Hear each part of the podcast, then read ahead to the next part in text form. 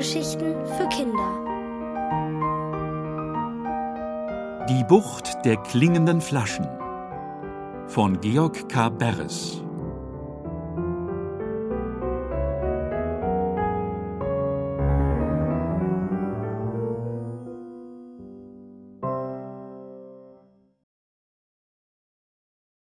Auf der Suche nach dem Eismann. Am Morgen, gleich nach dem Frühstück mit seinen Eltern, war Uli, wie jeden Tag in den Ferien, an den Strand hinuntergelaufen, um dort zu spielen. Die Sonne schien, der Himmel war blau von der einen Seite bis hinüber zur anderen, und das Meer, relativ warm, beinahe noch kalt, schickte seine kleinen, feuchten Zungen den Strand hinauf und leckte frech nach Ulis Füßen. Eine ganze Weile tanzte er keck vor den Wellen herum, ohne dass sie ihn erwischten. Dann kamen Ulis Eltern an den Strand. Doch die legten sich in die Sonne und lasen oder dösten einfach nur. Wie langweilig, sagte sich Uli. Und was soll ich nun wieder machen? Sehnsüchtig schaute er sich um. Weit und breit waren nur Erwachsene. Manche ließen sich in der Sonne bräunen, andere spielten Volleyball, wieder andere vergnügten sich draußen in den Wellen. Das hätte Uli auch Spaß gemacht, aber er durfte nur ganz vorne ins flache Wasser. Einige kleine Kinder liefen herum, aber mit denen wollte Uli nichts zu tun haben. Mit denen konnte man gar nicht richtig spielen. Die hauten einen nur mit ihrer blöden Schaufel oder quengelten ständig. Darauf konnte Uli gerne verzichten.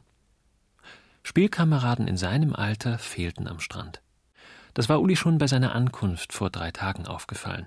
Doch er hatte gehofft, dass irgendwann mal jemand Gleichaltriger auftauchen würde. Aber Pustekuchen. Ganz allein hatte er bisher die Tage am Meer verbringen müssen. Allein und furchtbar gelangweilt. Am liebsten wäre Uli wieder nach Hause gefahren. Ein leises Wuff riss ihn aus seinen trüben Gedanken. Ein kleiner, süßer Hund stand schwanzwedelnd vor ihm. Im Nu war Uli Feuer und Flamme. Ausgelassen kurfte er mit dem fröhlichen Fellknäuel immer wieder um das gelb-weiß gestreifte Zelt, in dem Surfbretter vermietet wurden, und spielte Fangen. Uli gewann meistens. Aber plötzlich wurde der struppige Vierbeiner von seinem Herrchen zurückgepfiffen und verschwand. Da war Uli wieder allein. Ein bisschen außer Puste hockte er sich hinter das Zelt in den Sand und war enttäuscht und sauer. Was sollte er bloß tun? Er seufzte. Mit lautem Brummen zog ein Flugzeug hoch über seinen Kopf hinweg, im Schlepptau ein Reklameband mit dem Schriftzug einer bekannten Eisfirma. Ja, ein Eis wäre nicht schlecht, überlegte sich Uli, und zwar ein Schoko-Mokka-Mega-Mixer. Am liebsten mit den Krokantstücken außen drauf, die man erst vorsichtig abknabbern musste, ehe man an das eigentliche Eis herankam. Das wäre das Richtige, um die Zeit totzuschlagen. Fürs Erste jedenfalls. Uli sprang auf und rannte zu der Stelle, wo seine Eltern reglos im Sand lagen. Was ist? schrak sein Vater hoch, als Uli ihn anstupste. Du bist eingeschlafen, erklärte ihm Uli. Wenn ich dich nicht geweckt hätte, wäre deine Haut total verschmort und rot verbrannt von der Sonne. Hm, du hast recht, Junge, staunte sein Vater und stemmte sich in die Höhe. Hast du schon wieder vergessen, dich einzucremen? murmelte Ulis Mutter vorwurfsvoll unter ihrem Sonnenhut hervor, den sie auf dem Gesicht liegen hatte. Schon gut, erwiderte Ulis Vater und zwinkerte Uli zu. Alles in Ordnung und erreichte Uli ein Zwei-Mark-Stück. Hier, sagte er, zur Belohnung für die Rettung. Kauf dir davon ein Eis. Oh, danke, antwortete Uli, drehte sich auf der Stelle um und fegte durch den heißen Sand davon. Aber verlauf dich nicht, hörte er die Ermahnung seiner Mutter hinter sich herfliegen. Natürlich nicht. Was glaubten Erwachsene bloß, wie blöd man als Kind war? Uli hatte sich im Leben noch nie verlaufen. Er hatte immer wieder nach Hause gefunden. Naja, beinahe immer. Hier am Meer jedenfalls konnte man sich gar nicht verirren, überlegte Uli.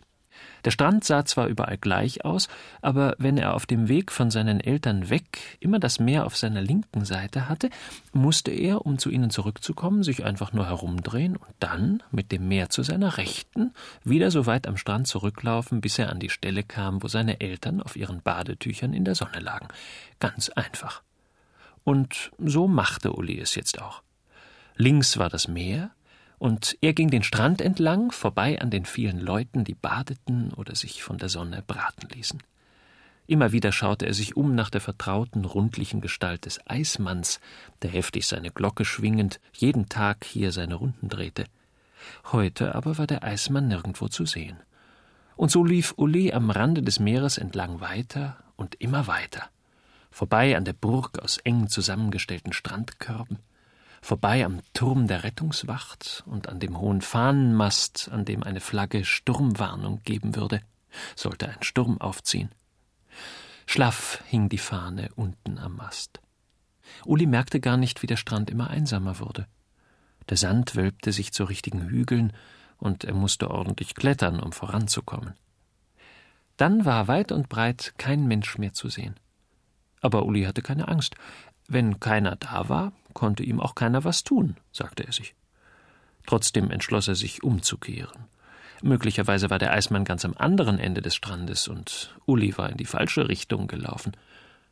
Da plötzlich lag ein Klingeln in der Luft, wie von tausenden von kleinen Glöckchen. Und Uli fragte sich, ob das vielleicht doch der Eismann sein könnte, der sich hier mit allen seinen Kollegen aus der Gegend traf. Das Klingeln kam von jenseits der nächsten Düne. Uli dachte nach. Jetzt bin ich schon so weit gelaufen, sagte er sich, Jetzt macht diese eine Düne auch nichts mehr. Ich schaue nach und dann kehre ich um. Und er kletterte die Düne hinauf. Seine Zehen gruben sich tief ein in den feinen, körnigen Sand, der immer gleich nachrieselte, und es war beschwerlich hinaufzugelangen. Aber endlich stand Uli hoch oben auf der Sanddüne und schaute hinunter auf das nächste Stück Strand, wo die Dünen eine Bucht bildeten, in deren Mitte kristallklares, grünes Meer sanft wogte. Uli staunte. So etwas hatte er noch nicht gesehen. Tausende von Flaschen schwammen in dieser Bucht und stießen im Geplätscher der Wellen leicht gegeneinander, und das gab ein Geräusch, als würden unzählige Glöckchen läuten. Boah, machte Uli beeindruckt, das gibt ja vielleicht Flaschenpfand, wenn ich die alle einsammle und zum Supermarkt bringe. Und er freute sich über den unerwarteten Schatz, rannte die Sanddüne hinunter und überlegte, wie er die Flaschen wohl am besten transportieren könnte und wie viele er wohl auf einmal im Arm wegtragen konnte, denn er hatte keine Tüte oder keinen Korb dabei. Aber morgen, so beschloss er, morgen bring ich mir was mit, am besten einen kleinen Wagen, und dann wird eine Fuhre nach der anderen weggekarrt und richtig Geld verdient. Und während Uli den klingenden Flaschen entgegenlief, träumte er, was er sich alles würde leisten können. Ein Piratenschiff, ein Skateboard, ein ferngesteuertes Auto und ein Eis. Ein Eis? Quatsch. Viele Eis. Schoko, Vanille, Malaga, Pistazie, Zitrone. Und bei dieser verlockenden Vorstellung lief Uli das Wasser im Mund zusammen.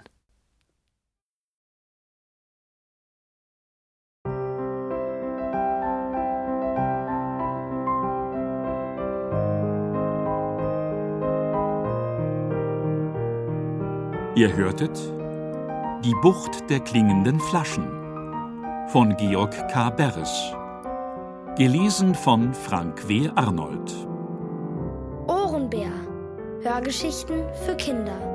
In Radio und Podcast.